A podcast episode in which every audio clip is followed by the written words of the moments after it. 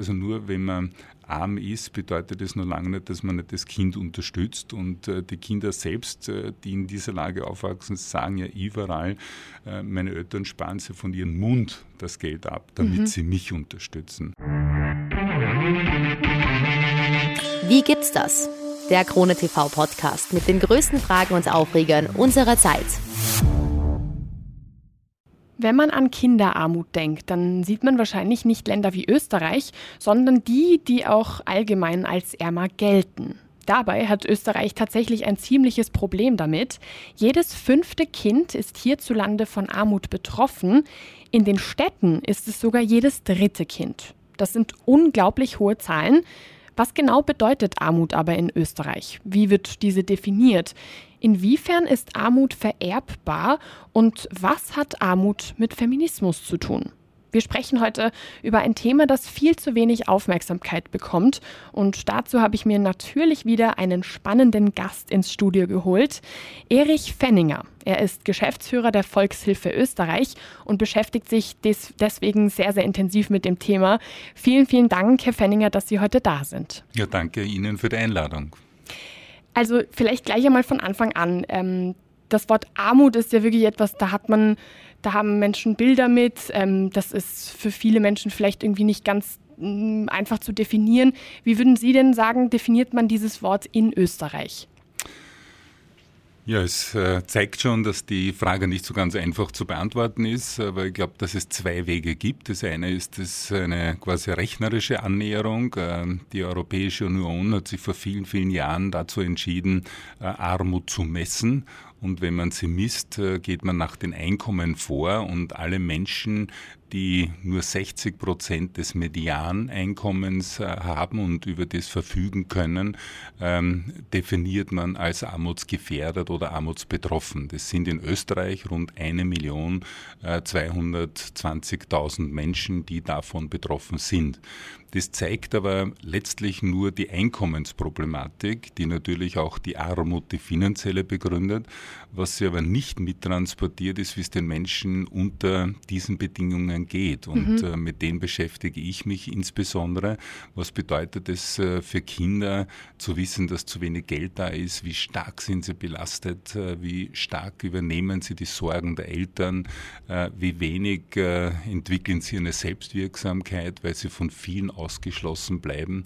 Und ich glaube, dorthin muss man unsere gesellschaftliche gemeinsame Aufmerksamkeit hinlegen, äh, damit man in der Tat etwas dagegen macht, damit die armutsbetroffenen Kinder von heute nicht die Arbeitslosen von morgen werden. Jetzt haben Sie angesprochen, ähm, der, dass äh, 60 Prozent über dem, mit, äh, unter, unter, natürlich unter ähm, dem Medianeinkommen. Was wäre das denn in Österreich? Das sind in etwa 1300 Euro, äh, die letztlich den Menschen zur Verfügung stehen müssten. Äh, wenn nicht, dann zählen sie schon zu armutsgefährdeten Personen.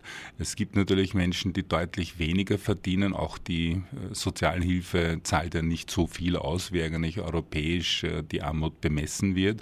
Und damit sehen wir, äh, das nennen wir Deprivation, also wenn Menschen so wenig Einkommen haben, dass sie, wenn äh, sie plötzlich unerwarteterweise vor Ausgaben stehen, zum Beispiel, dass die Waschmaschine kaputt wird oder der Herd, dass sie diese Ausgaben nicht bedecken können.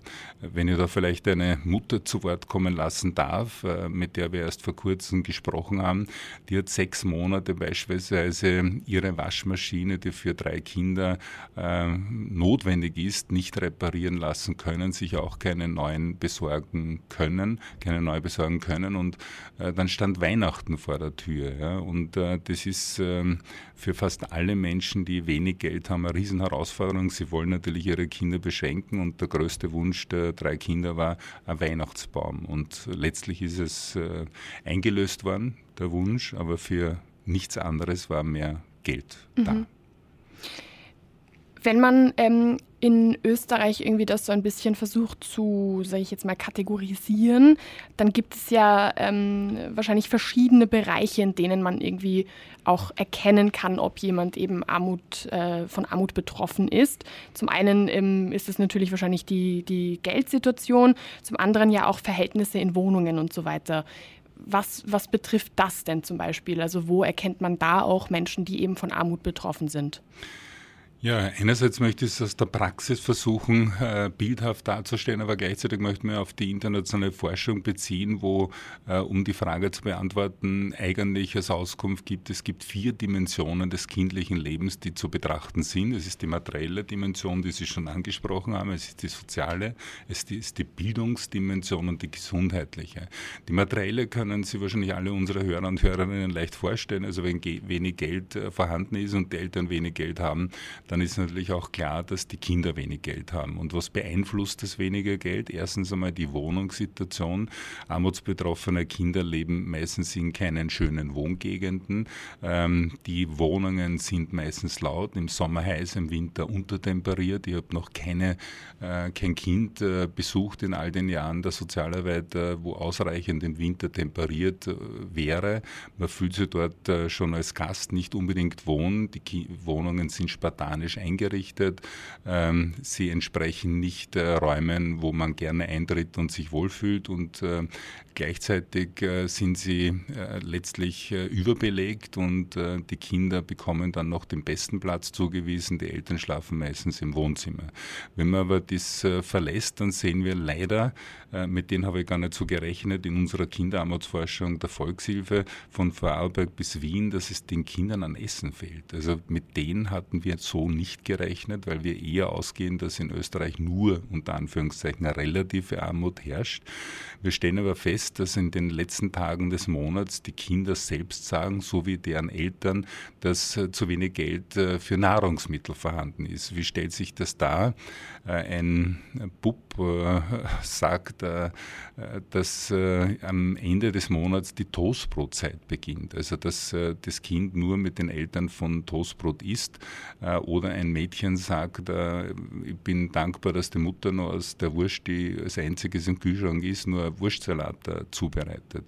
Äh, also das sind schon harte Indizien, äh, dass unsere Kinder in dem Land hier Probleme haben und die, die Kinder haben sich die Eltern ja nicht ausgesucht. Sie können ja nichts dafür und sie sind dann in der Lage, das Problem zu meistern. Und gerade weil es jetzt wieder sehr kalt ist im Winter, sehen wir, dass die armutsbetroffenen Kinder unzureichend mit Kleidung ausgestattet sind. Und wir wissen, dass es eigentlich viele Discounter etc. gibt, gibt und die Preise wahrscheinlich für Bekleidung äh, in der Vergangenheit vielleicht höher waren, aber das Geld reicht nicht aus, eine zwei Kinder beispielsweise ausreichend hier zu unterstützen. Mhm. Das sehen wir in der Gegenwart.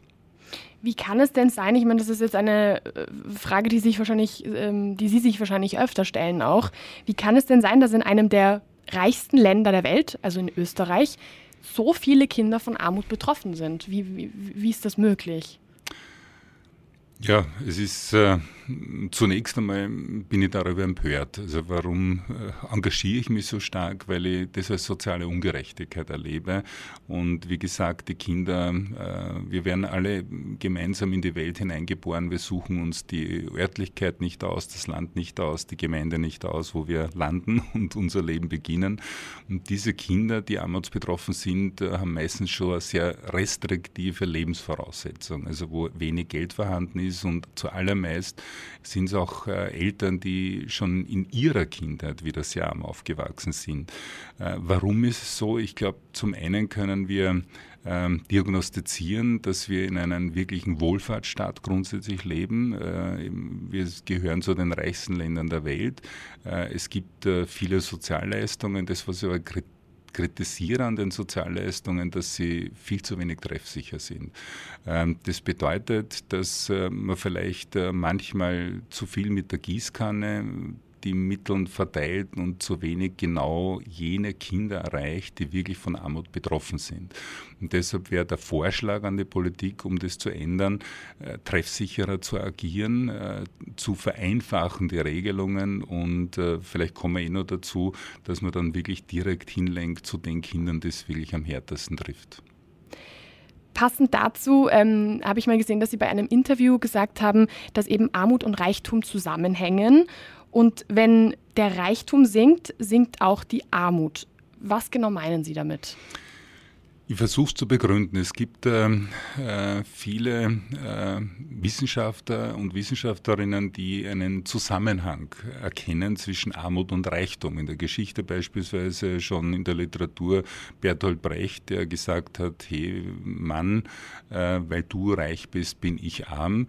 Äh, wenn man es von Piketty oder anderen ähm, Forschern in der Gegenwart sieht, sieht man einen Zusammenhang, dass auf der einen Seite weltweit der Reichtum zunimmt, sogar in der Pandemie sich meistens vermehrt in einem äh, mittlerweile fast schon obszönen, äh, in einer obszönen Quantität und, äh, und gleichzeitig die Armut äh, ebenso. Also es gibt schon einen Zusammenhang dann, wenn nicht gerecht verteilt wird und nicht allen Menschen gleiche Chancen gegeben wird. Und das äh, kritisiere sehr stark, ähm, dass ähm, der Reichtum auf der einen Seite, die Armut auf der anderen Seite begründet. Es ist natürlich nicht immer so klar nachweisbar und nachzuzeigen, ähm, aber wenn wir erleben, dass Kinderarmut von so, äh, Kinder so viel von so vielen Bereichen durch Armut ausgeschlossen sind, äh, stellen wir in der Begleitung der Kinder fest, dass sie sich äh, nicht in Richtung Selbstwirksamkeit ähm, entwickeln können aufgrund des Ausschlusses und damit auch ähm, nicht die selbstwirksamen Erwachsenen werden. Und äh, hier sollten wir ansetzen, dass es mehr ähm, Gerechtigkeit gibt. Und wenn wir denken sozusagen an die Nachkriegsjahre und ich mit älteren Menschen spreche, äh, dann sagen die, naja, aber wir waren doch äh, früher nach dem Krieg in den 50er, 60er Jahren alle arm. Und das stimmt und äh, das Entscheidende ist das Wort alle. Damals hatten wirklich äh, viele Menschen wenig und haben gemeinsam dieses Land aufgebaut.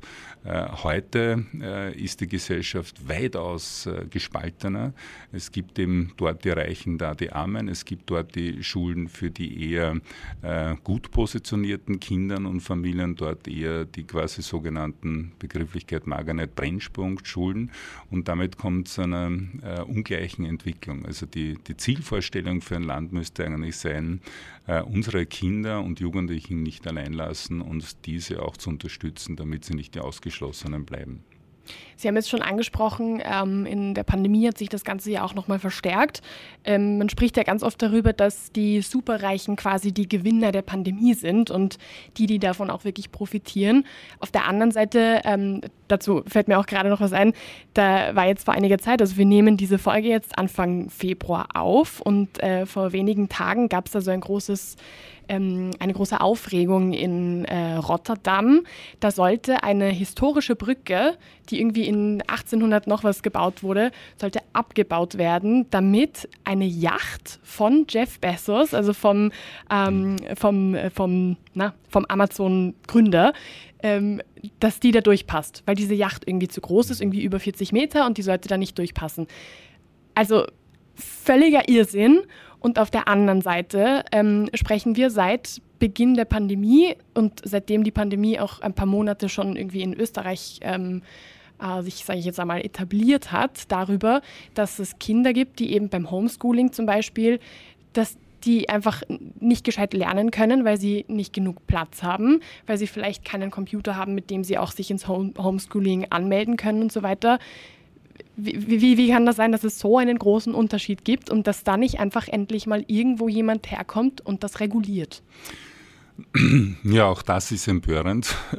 Nämlich es zeigt gerade das Bild, das Sie zeigen, das ja kein, kein äh, fiktives Bild ist, sondern Realität, äh, dass man, dass sich äh, Superreiche alles leisten können und die meisten Menschen auch in Österreich nicht einmal solche Vorstellungen entwickeln könnten, dass man sie Brücken heben lässt für das eigene Wohlbefinden und für die eigene Superjacht. Wir sehen ja auch von Studien beispielsweise von Oxfam, dass die reichsten Menschen, die beinahe 50 Prozent des Gesamtvermögens auf der Erde haben, in einen, äh, in einen Bus hineingehen.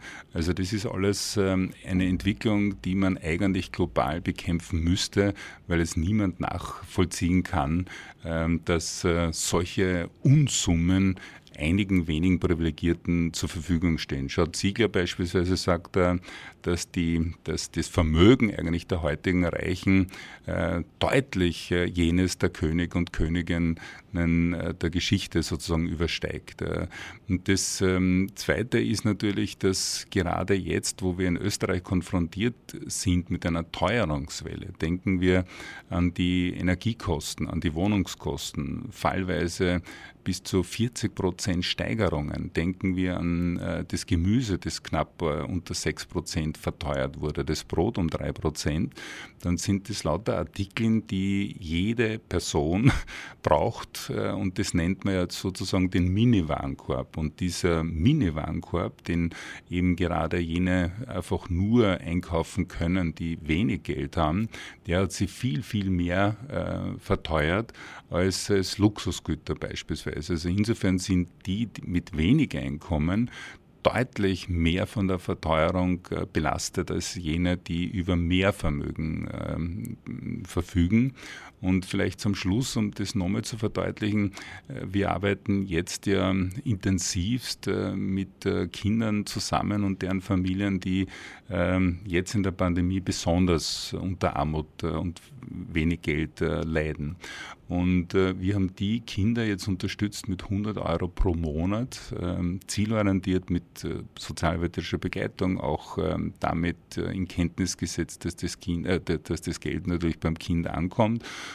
Und wenn man mit den Eltern spricht, sagen neun von zehn, dass sie mit diesen 100 Euro zusätzlich eigentlich die primären Bedürfnisse des Kindes wie Wohnung, Ernährung und Essen ähm, sozusagen und Bekleidung äh, finanzieren. Mhm. Äh, und dass für die Dinge der Teilhabe des sozialen Lebens eigentlich trotz Unterstützung der Volkshilfe fast kein Geld bleibt. Mhm. Und das ist dramatisch, dass die primären Bedürfnisse von Kindern eben noch Schutz äh, nicht ausreichend bedeckt äh, werden. Wie kann man denn dann irgendwie ähm, sich das ein bisschen vorstellen? Wie, was macht das dann auch mit den Kindern? Ab wann versteht ein Kind denn das Konzept von Armut? Ab wann, ab wann wissen sie, okay, das schaut einfach bei uns anders aus als bei, bei äh, meinen Freundinnen? Auch das äh, klingt so banal, die Fragestellung vielleicht, aber sie ist komplex. Das, was Sie ansprechen und ich mag so beginnen. Also erst einmal Armut an sich äh, ist eine Begrifflichkeit, die oftmals mit äh, Eigenschaften in Verbindung steht. Also immer wieder versuchen äh, Menschen auf der Welt und auch in Österreich ähm, sozusagen den Menschen, die arm sind, negative Eigenschaften zu unterlegen. Also sie sind der arbeitsscheu, sie kommen aus der Jogginghosen und raus und all die Dinge. Das veranlasst natürlich jene Menschen, die wenig Einkommen haben, sich ja nicht als arm zunächst einmal zu definieren, weil sie dann äh, auch negative Eigenschaften womöglich zugeschrieben bekommen. Das das zweite Armut äh, ist natürlich im kindlichen äh, Sprachschatz nicht gegeben. Was wir aber sehen in der Begleitung von armutsbetroffenen Kindern und Jugendlichen ist, dass die Kinder allesamt und das ganz, ganz früh wissen, dass zu wenig Geld vorhanden ist. Mhm. Äh, und weil sie das wissen, ähm, sozusagen, fühlen sie sich mal sehr verunsichert. Sie sprechen davon, dass sie Angst haben, dass sie belastet sind, dass die Wohnung erhalten bleibt, dass der Strom bezahlt werden kann und dass äh, ausreichend zu essen ist. Äh, sie wissen, dass, sie, dass die Eltern zum Beispiel Geburtstagsgeschenke nicht so zahlen können, dass der Geburtstag Geburtstag nicht zelebriert werden kann, so wie sie erleben, dass es anderen Kindern zusteht. Auch zu Weihnachten bleiben sie meistens mit wenig oder mit gar keinen Geschenken sozusagen äh, zurück. Sie dürfen nicht auf einwöchige Schulveranstaltungen machen.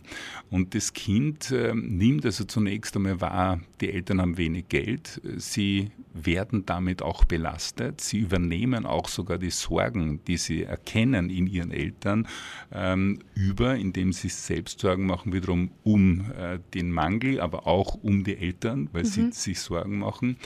Und äh, wenn man sie fragt, was wünscht dir, dann sagen sie immer Sorgenfreiheit. Und wenn man fragt, äh, was bedeutet für dich Sorgenfreiheit, dann sagen sie, äh, dass die Wohnung gesichert ist, dass wir genug zum Essen haben ähm, und ähm, dass äh, sie ein wenig teilhaben können, so wie alle anderen Kinder auch, nicht? also bei Schulveranstaltungen dabei sind oder Freunde treffen. Also das ist eigentlich der sehnlichste Wunsch, dass die primären Bedürfnisse, die für nicht armutsbetroffene Kinder sozusagen selbstverständlich gedeckt sind, dass die überhaupt erfüllt werden. Inwiefern kann man denn sagen, ich meine, das sind ja alles Sorgen, die, die, die dürften Kinder einfach überhaupt nicht haben. Das ist ja komplett sage ich jetzt mal, erwachsene Sorgen. Das dürften selbst mhm. erwachsene Menschen nicht haben. Inwiefern kann man denn sagen, dass Kinder auch irgendwie ähm, eben äh, Kinder, die eben von Armut betroffen sind, dass die auch schneller erwachsen werden?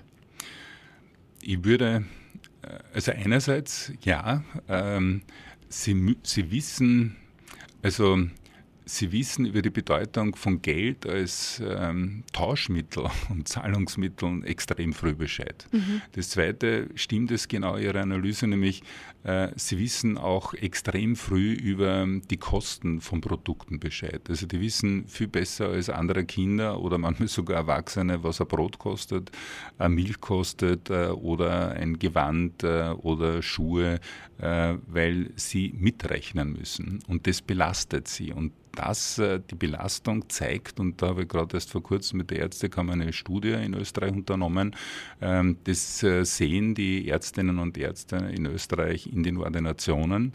Äh, sie stellen fest, ähm, zu 85 Prozent aller befragten Ärztinnen, dass die Kinder kränker sind, die armutsbetroffen sind als die anderen, dass sie sehr schnell chronische Erkrankungen entwickeln äh, und ähm, das ist bestürzend und fragt man nur die Kinderfachärztinnen und Ärzte in Österreich, äh, die natürlich nur äh, speziell Kinder unterstützen, dann sagen die das zu 100 Prozent, dass mhm. sie das feststellen ähm, und, das, und gleichzeitig aber, und das erleben wir auch in der Sozialarbeit, ähm, dass die Kinder eben kränker sind. Meistens sind es Kopfschmerzen, Übelkeit, Bronchitis das, und Bauchschmerzen. Das sind sozusagen die deutlichsten Symptome, äh, wo aber natürlich die Medizin gar keine organischen Ursachen identifiziert. Mhm. Und das ist äh, dramatisch, wenn die Kinder so äh, stark äh, unter Druck stehen, ähm, entwickeln sie äh, Krankheitssymptome und diese Symptome äh, führen wieder dazu, dass sie nicht, nicht immer in der Schule präsent sind sind. Wenn sie dort nicht die ganze Zeit präsent sind, bekommen sie die schlechtere Noten.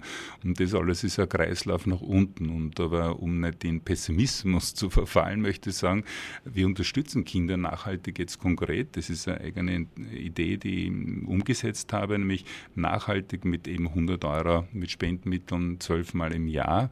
Und die wir sehen hier die Wirkung. Also wenn plötzlich das Kind sieht, okay, jetzt ähm, bin ich dabei, ähm, ich darf auch zum Beispiel einmal in der Woche ein Kipferl verkaufen vis-à-vis von der Schule.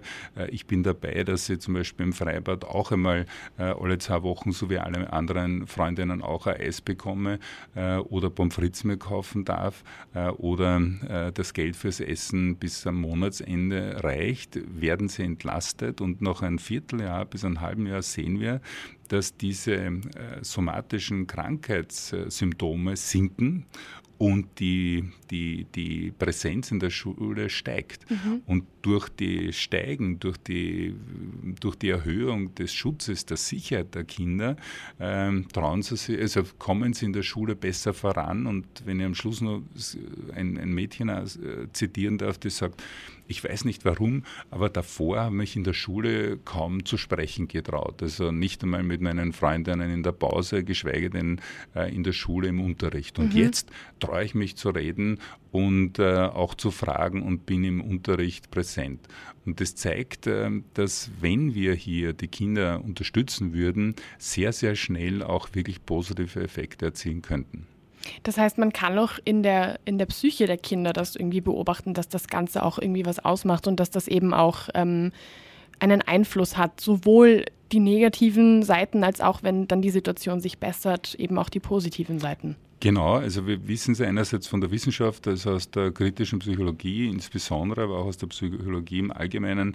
Äh, wenn man schaut, äh, was ist die Psyche, äh, dann ist es letztlich nicht etwas, was nur im Menschen liegt und unabhängig wäre von der äußeren Umgebung und von den gesellschaftlichen, familiären Rahmenbedingungen, sondern die Psyche konstituiert sie viel mehr durch die Vermitteltheit und durch die wechselseitige Beziehung. Und das heißt, ähm, meine Psyche ist sehr stark belastet, wenn ich mitbekomme, dass die Familie sozusagen als Gesamtverband und Verbund äh, nicht ausreichend finanziert ist, dann wird die Psyche sehr, sehr belastet und dann werden die Kinder auch krank. Ähm, Gibt es eine entsprechende Verbesserung, dann ähm, entsteht mehr Wohlbefinden. Und äh, gerade in einer aktuellen äh, Studie von dieser, was vom Ende letzter Woche, äh, sehen wir, dass ähm, einkommensarme Kinder plus ähm, ähm, Pandemie dazu 44 Prozent ähm, der Kinder sagen lässt, dass sie sich extrem belastet fühlen. Mhm. Äh, die Familien, die Mütter, die Väter sagen, also diese Mehrfachbelastung äh, halten wir kaum mehr aus.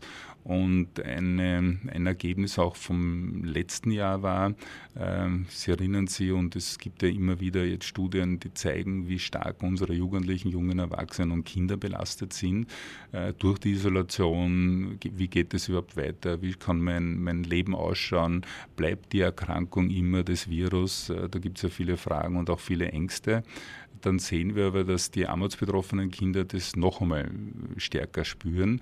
Ähm, und bei einer Umfrage, die wir gemacht haben unter den armutsbetroffenen Familien, äh, sagen fast 50 Prozent, dass ihre Lebensqualität nur mehr genügt beziehungsweise nicht genügend mhm. ist. Und äh, wahrscheinlich werden viele Hörerinnen äh, jetzt auch äh, zurückdenken, dass sie auch schon Krisen im Leben hatten, meistern müssten, Schicksalsschläge, Todesfälle, Erkrankungen etc. Aber äh, wenn man da die Augen schließt und darüber nachdenkt, hätte man dann in so einer Situation die eigen, eigene Lebensqualität als nicht genügend betrachtet, dann würde ich glauben, dass es die meisten, die nicht armutsbetroffen sind, nicht so weit runtergegangen sind und die eigene Lebensqualität quasi auf Null gesetzt hätten. Ja.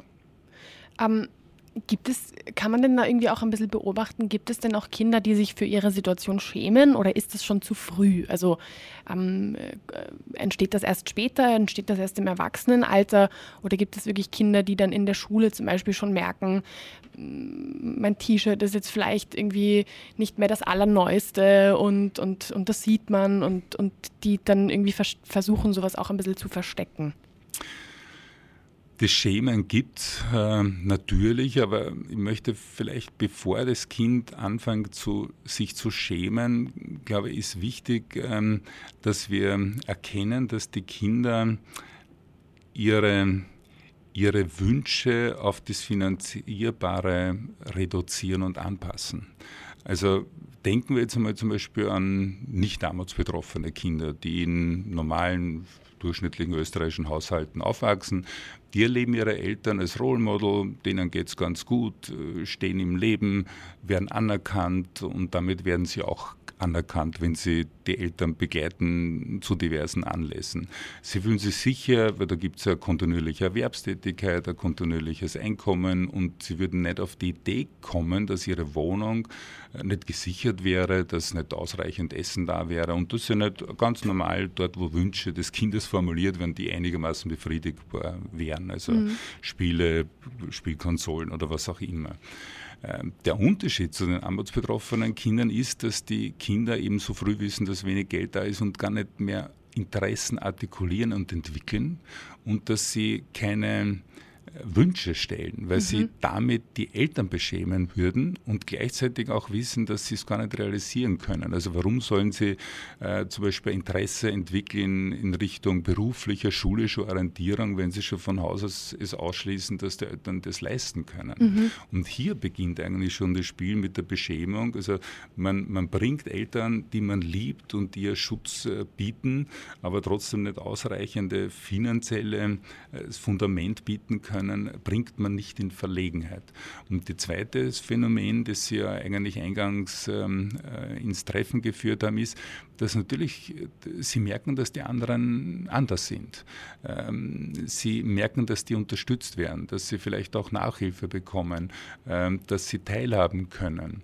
Aber Sie machen den Eltern dabei keinen Vorwurf, weil mhm. Sie wissen, äh, Sie haben keine Alternativen, Sie unterstützen die Eltern, aber das, was weh tut in der tieferen Forschung, die, wir, die ich betreibe, ist, dass die Kinder eben äh, sozusagen äh, Interessen nicht ausentwickeln, um für ihre Zukunft gerüstet zu sein, sondern eigentlich nur Sorgenfreiheit, eben die Sicherung äh, der eigenen Bedürfnisse, der primären. Und wenn man sie fragt, na, was wirst du in Zukunft, wie stellst du das vor, dann sagen sie auch Sorgenfreiheit, naja, irgendein Job ja, mhm. ein Einkommen mhm. und dass ich die Wohnung sichern kann. Und wenn man fragt, na, wo stellst du das vor, in welchem Alter, dann sind sie froh, wenn sie mit 25 oder 30 sowas in der Lage wären, haben aber Sorge, ob sie das auch schaffen werden.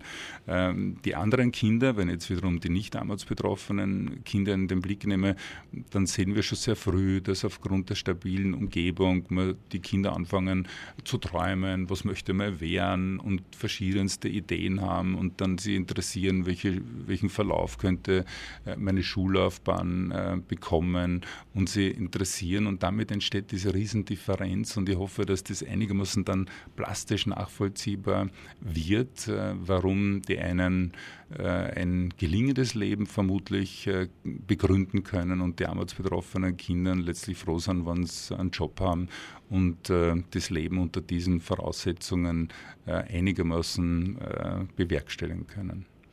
Wenn ich das jetzt richtig verstehe, kann man also schon sagen, dass ähm, Armut vererbbar ist. Also wenn die Eltern ähm, von Armut betroffen sind und die Kinder so aufwachsen, dann sind auch sie irgendwann später einmal leichter von Armut betroffen und dann beginnt so eine Art Teufelskreis. Kann, kann, mhm. man, das so, kann man das so sagen? Ich glaube, dass das Bild einmal ein, ein dienliches ist. Nicht? Gleichzeitig, gleichzeitig sagt man, Erben heißt ja, dass man was bekommt und diese bekommen nichts. Im Gegenteil, die Belastung der Eltern, die vererben sie, die finanzielle, aber auch die psychische Belastung. Ähm, und das, was sie in der Begleitung und wir führen ja viele, viele Gespräche mit den Kindern, Jugendlichen, Familien und immer auch Forschung, die so ähm, tief ist, wie es, glaube ich, momentan noch keine vorliegt. Und da sehen wir, wenn ich es jetzt in Englisch sagen Learning to Live Pur, sozusagen man merkt, dass die armutsbetroffenen Kinder einfach sich an diese Armut ihrer Eltern anpassen, mit der leben lernen und wenig Fantasie haben, dass aufgrund ihrer Ausgangsbasis äh, sie diese überwinden können. Mhm. Sie trauen sich einfach sehr früh nicht zu, in der Schule weiterzukommen als ihre Eltern, dass mhm. sie einen höheren Bildungsabschluss zum Beispiel bekommen. Sie trauen sich nicht zu, ähm, Interessen auszusprechen, weil sie ohne das wissen, dass die Eltern nicht in der Lage sind, äh, ihre Interessen zu finanzieren, beispielsweise in einen Sportverein oder in Musikunterricht äh, oder was auch immer oder eine längere Schullaufbahn, die sie gar nicht formulieren, weil sie es auch nicht finanziert äh, bekommen. Und mhm. ähm, damit zusammenfassend, glaube ich, Vererbung äh, der Armut kann man äh, als Bild nehmen. Wenn man es tiefer verstehen will, ist es eher die Anpassung des Kindes an die Nichtmöglichkeiten der Unterstützung und letztlich die Aufgabe, sehr früh äh, zu, noch etwas zu streben, was für sie fast unrealistisch erscheint. Mhm. Wenn wir, wenn wir uns diesen, diesen sage ich jetzt einmal, Teufelskreis ähm, ein bisschen in, also noch genauer anschauen, es gibt ja Studien, die belegen, dass am ersten Schultag armutsbetroffene Kinder 40 Prozent schlechtere Deutschkenntnisse haben. Das führt wiederum dazu, dass eben die Schullaufbahn dann auch kürzer ist und das führt wiederum dazu, dass eben dann auch die Arbeitsbedingungen ähm, schlechter sind. Wie kann man das denn sage ich jetzt einmal, brechen? Wie, wie, mhm. Wo kann man denn da irgendwie ähm, sich, sage ich jetzt einmal, einmischen? Wo kann man da irgendwie so ein bisschen das Ganze ja, unterbrechen? Mhm. Ich glaube, zunächst ist wichtig, ähm, dass wir eben genau das erkennen, dass so früh, nämlich in der, im Kleinstkindalter oder dann schon am ersten Schultag, so wie ich sagen, äh, Kinder so weit, also armutsbetroffene Kinder so weit entfernt sind von nicht armutsbetroffenen Kindern. Und wenn wir das wissen und wenn wir als Gesellschaft verhindern wollen, dass diese armutsbetroffenen Kinder, die Arbeitslosen und äh, Sozialhilfebezieherinnen äh, der Zukunft werden, müssen wir etwas tun. Und, ähm, und ich glaube, das wichtig ist, weil ja vielleicht jemand sagt, naja, dann sollen die Eltern halt die Kinder ausreichend finanziell unterstützen, unterstützen. Wenn sie nicht in der Lage sind, dann ähm, äh, müssen wir trotzdem einfach die Kinder von dieser Lebenslage, für die sie nichts dafür können, befreien. Mein Vorschlag, und mit dem haben wir jahrelang auseinandergesetzt, hat, wäre eine Kindergrundsicherung. Eine Kindergrundsicherung in Österreich für alle Kinder, die hier leben, äh, wo die Grundüberlegung ist, ähnlich wie wir es jetzt haben, äh, dass es äh, früher zur Familienbeihilfe geheißen, jetzt gibt es diesen Familienbonus Plus, das was ja eigentlich nur eine, eine steuerliche Begünstigung ist für, für Menschen und eigentlich mit der Familienfinanzierung nichts zu tun hat. Aber mag man nicht verlieren. Also grundsätzlich wäre es einfach, jedes Kind, das in Österreich hier lebt, äh, das heißen wir willkommen, indem es wirklich eine monatlich äh, auszuzahlende Kindergrundsicherung gibt, beispielsweise von 200 Euro, also so wie die Familienbeihilfe früher war, plus den Absatzbetrag.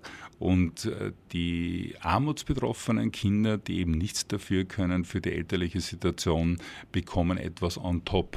Ich habe ausgerechnet, beziehungsweise gemeinsam mit einem Institut gearbeitet, was kostet ein Kind im Durchschnitt Durchschnitt. Jetzt gibt es auch eine Kinderkostenstudie, aber dass man dann gezielt noch über diesen Universalbetrag die, die Kinder ganz konkret unterstützt, die solche einkommensschwachen Eltern haben, dann würden die Kinder von Beginn an teilhaben, dann würden sie nicht die Angst haben, dann würden sie äh, sorgenfreier leben, dann beginnen sie, also dann würden sie nicht am ersten Schultag solche Abstände haben zu den anderen Kindern, äh, sie würden sich mehr zutrauen, sie würden Interessen aussprechen, die Interessen würden auch dann finanziert, die Vereinstätigkeit, Fußballspielen vielleicht, äh, Fußballschuhe oder Musikinstrument.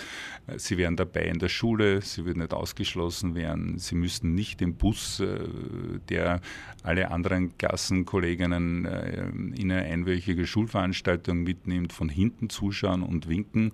Ähm, all das würde aufgehoben werden und die Schullaufbahn würde eine längere sein und die Kinder könnten könnten sich emanzipieren von diesen restriktiven, finanziellen schlechten Bedingungen, die ihre Eltern ihnen mitgeben.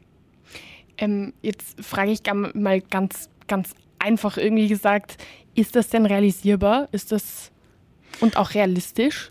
Ja, es klingt vielleicht eine äh, zunächst als Utopie, weil ich das vor einigen Jahren gesagt habe, schaffen wir doch die Kinderarmut ab und man könnte das als utopisch äh, abtun. Es ist aber insofern realistisch, dass wir das äh, uns leisten könnten.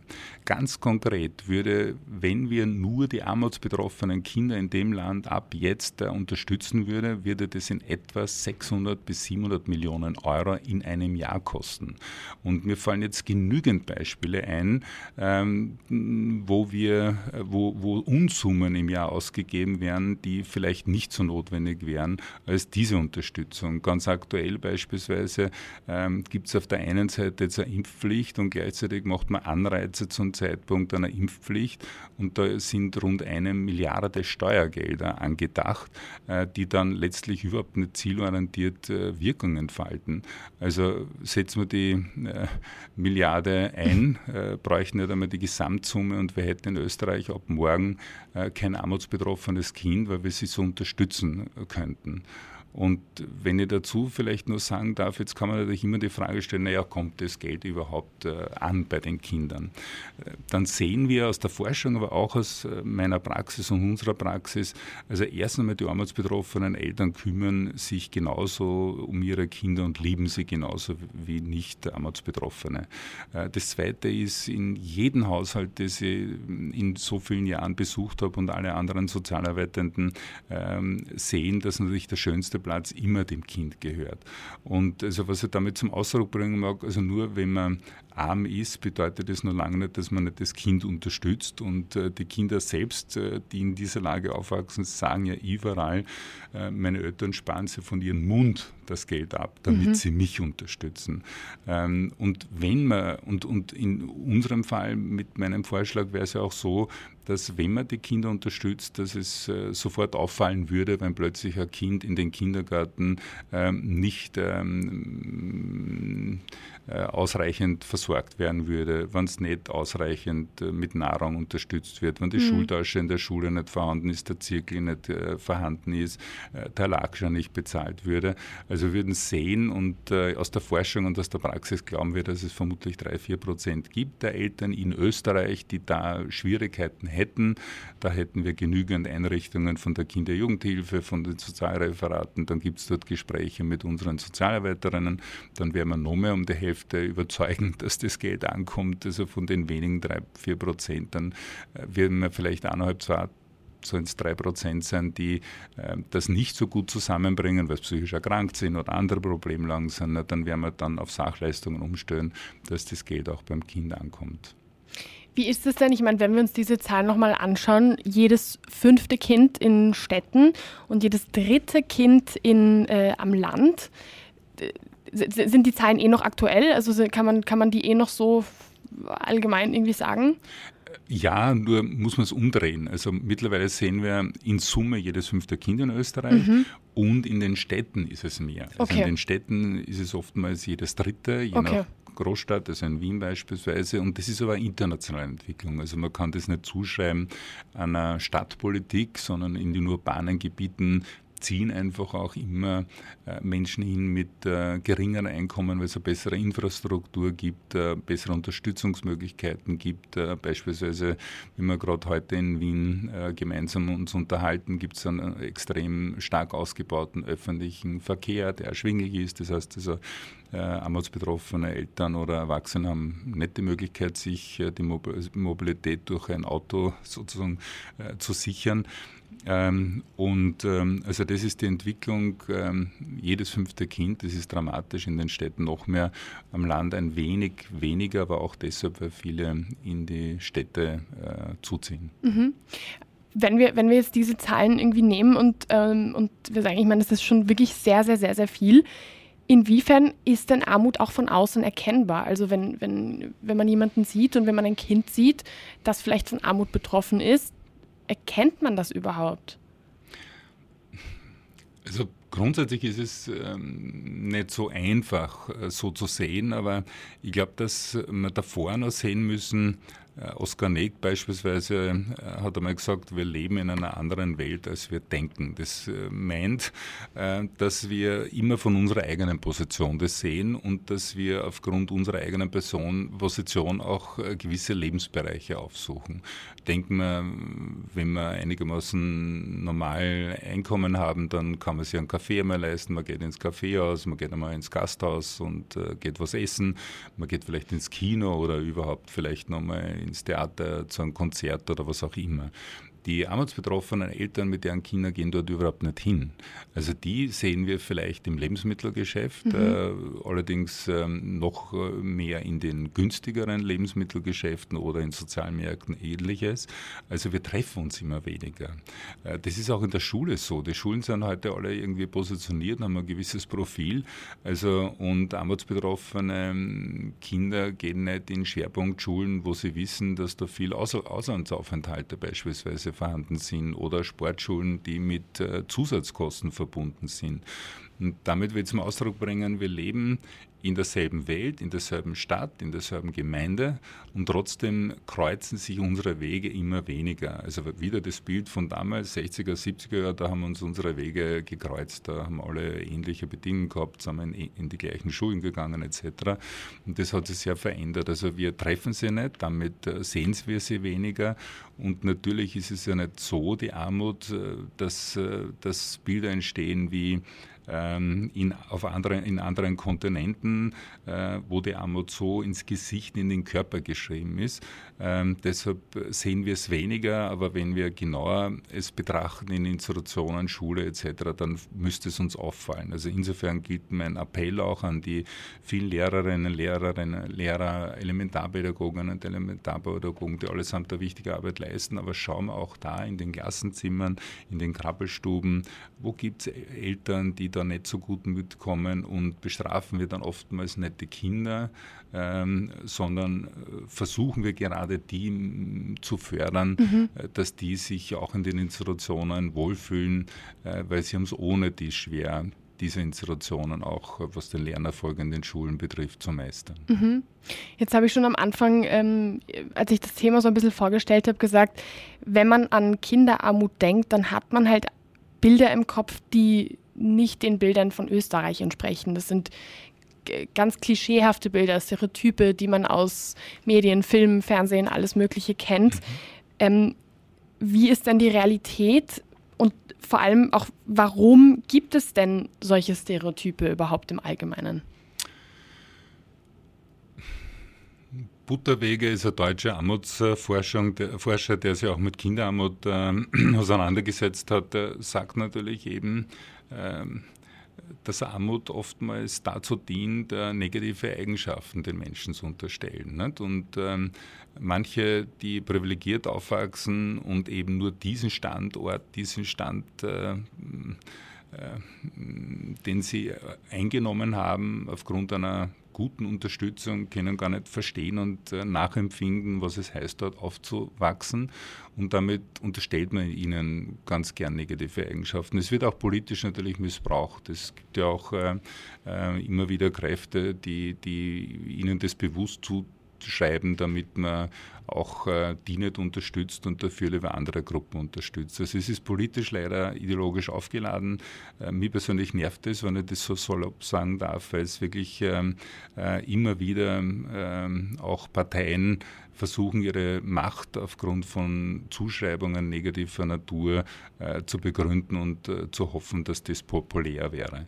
Ähm, aus, der, aus der reinen Praxis sehen wir und aus der Forschung ist, dass es Gründe gibt, über die wir reden jetzt konnten, ähm, das den Kindern verunmöglicht, äh, sich so viel zuzutrauen, weil das alles nicht finanzierbar ist. Sie nehmen sich, könnte man salopp sagen, sehr früh aus dem Spiel, aus mhm. dem Rennen. Mhm. Also quasi, wenn ich weiß, okay, ich habe nicht ausreichend Unterstützung, meine Eltern haben nicht das Geld, ähm, mich, mir Nachhilfe zu geben, dann neigen auch Kinder dazu, auffälliger zu werden und sie selbst aus dem Spiel zu nehmen. Also bevor ich äh, vom Lehrer oder Lehrerin abgestraft wäre, mhm. werde, ja, dass ich nicht so gescheit bin wie die anderen oder nicht so viel kann, dann nehme ich mir oft selbst aus dem Spiel. Und das ist schon ein, äh, etwas, wo, wo, wo, wo, sie sich selbst auch dann schädigen, äh, weil sie nicht die ausreichende Unterstützung haben. Und das könnte man umdrehen, wenn man will, mhm. äh, wenn man nicht äh, den Menschen negative Zuschreibungen äh, gibt, sondern eigentlich ähm, bei der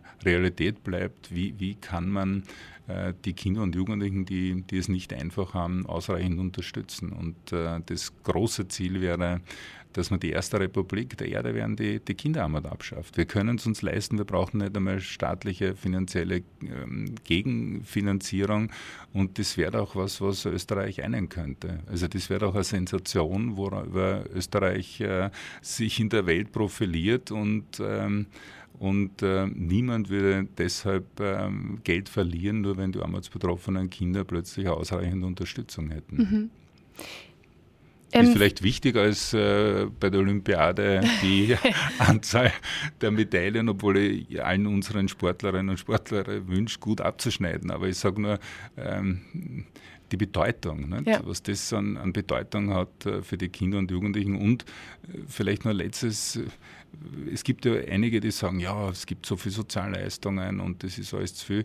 Wenn wir die Kinder unterstützen würden, dann hätten wir in zehn Jahren deutlich weniger Menschen, die erwerbslos sind und mhm. deutlich weniger, die von der Sozialhilfe leben müssten, weil die wären dann wirksamer, die könnten aufgrund des erworbenen Know-hows ähm, äh, sie besser bewegen. Und wenn ich mit Unternehmerinnen und Unternehmern spreche, dann ähm, sehen die das auch so. Ne? Die sehen mittlerweile einen Personalmangel, dass man oftmals Jugendliche hat, die, die einfach sich schwer tun im Job. Also es ist, äh, wenn man die ganze Empathie beiseite lässt, äh, die, die Empörung über die soziale Ungerechtigkeit beiseite lässt. Ja? Und selbst wenn man ähm, das nicht äh, so sieht, dann ist es volkswirtschaftlich absurd, was wir machen, dass wir die Arbeitslosen selbst produzieren, indem wir die Kinder nicht unterstützen. Und es ist betriebswirtschaftlich absurd, bei Personalmangel in jedem fast schon Beruf, dass man nicht hier entgegenwirkt, weil dann hätten wir auch äh, weniger Probleme äh, mit, ähm, mit, dem, mit der Suche nach Mitarbeiterinnen. Ja, die Prioritäten, die sind ja auch fragwürdig. Ähm, und, und eben auch, weil Sie vorhin auch das, das Thema äh, irgendwie Schuldzuweisung so ein bisschen angesprochen haben, ähm, dadurch, dass man irgendwie so ein bisschen diese, dieses Bild vermittelt und auch so ein bisschen dieses Tabu irgendwie so, ah, über Armut wird nicht gesprochen, das ist etwas, ähm, da sind die, die, die betroffenen Menschen sind quasi ein bisschen selber schuld daran, dass ähm, deswegen wird das so ein bisschen zur Seite geschoben.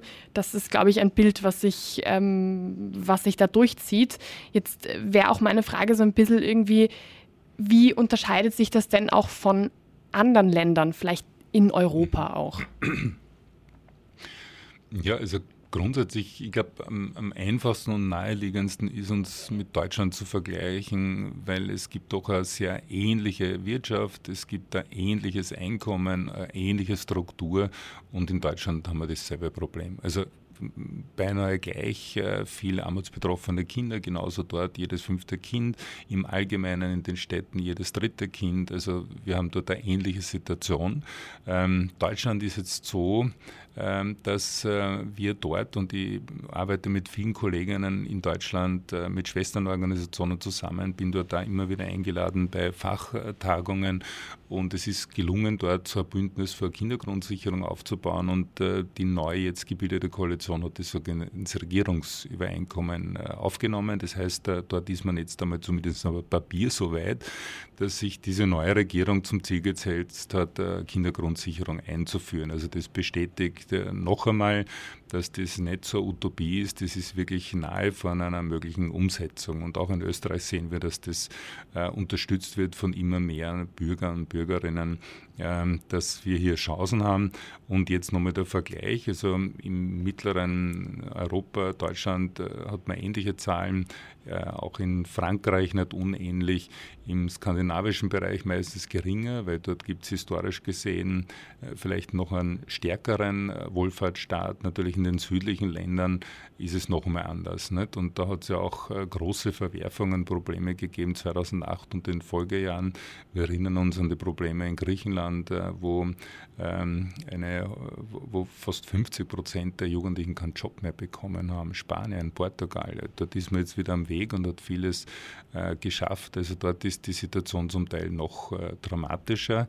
Aber ich denke, dass wir es alle in Europa könnten, nationalstaatlich wie europaweit. Und vielleicht letzter Satz, es hat ja auch im letzten Jahr endlich einen Beschluss ähm, der, der, des Parlaments gegeben, so etwas wie eine Kindergarantie anzudenken. Das ist momentan alles unbestimmt. Äh, es ist viel Makulatur, viel Papier, es ist eine Absichtserklärung und wir wissen, wie das mit Absichtserklärungen ist. Es bleibt dann dort und man macht Berichte, zeigt jedes Land, wie toll es ist und in Wahrheit ändert sich nichts. Aber ähm, vor zehn Jahren war das noch nicht Thema. Mhm. Also da, ich bin ein Optimist. Ich glaube immer äh, nicht nur an das Gute, sondern ich glaube auch daran, dass es immer an uns Menschen liegt, die Bedingungen nicht so zu belassen, wie sie gegeben sind, sondern sie auch zu verändern und zu verbessern. Und äh, da vertraue ich auch äh, auf die Bürger und Bürgerinnen in Österreich, dass doch keiner wollen kann, dass Kinder arm aufwachsen. Und äh, äh, bei aller verschiedensten Analysen, warum die Eltern so sind, wie sie sind,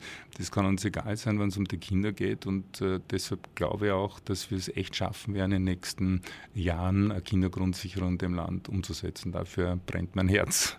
Das ist jetzt eigentlich ein super Schlusssatz und eigentlich einen, eine positive Art, das Ganze zu beenden. Tatsächlich fällt mir noch eine Frage ein, die ich ganz, ganz unbedingt noch stellen wollte, nämlich was hat Armut mit äh, Feminismus zu tun, beziehungsweise warum ist Armut auch ein großes Problem im Feminismus?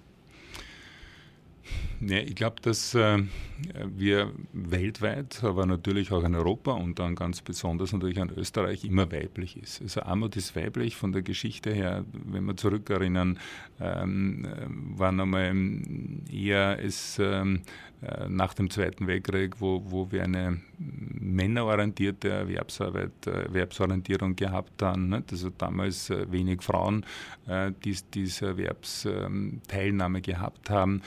Bei jenen Familien natürlich, die ganz wenig gehabt haben, also die Menschen, die Arbeiter waren, haben die Frauen auch immer wieder erwerbstätig natürlich sein müssen. Also das ist ein Grund dafür.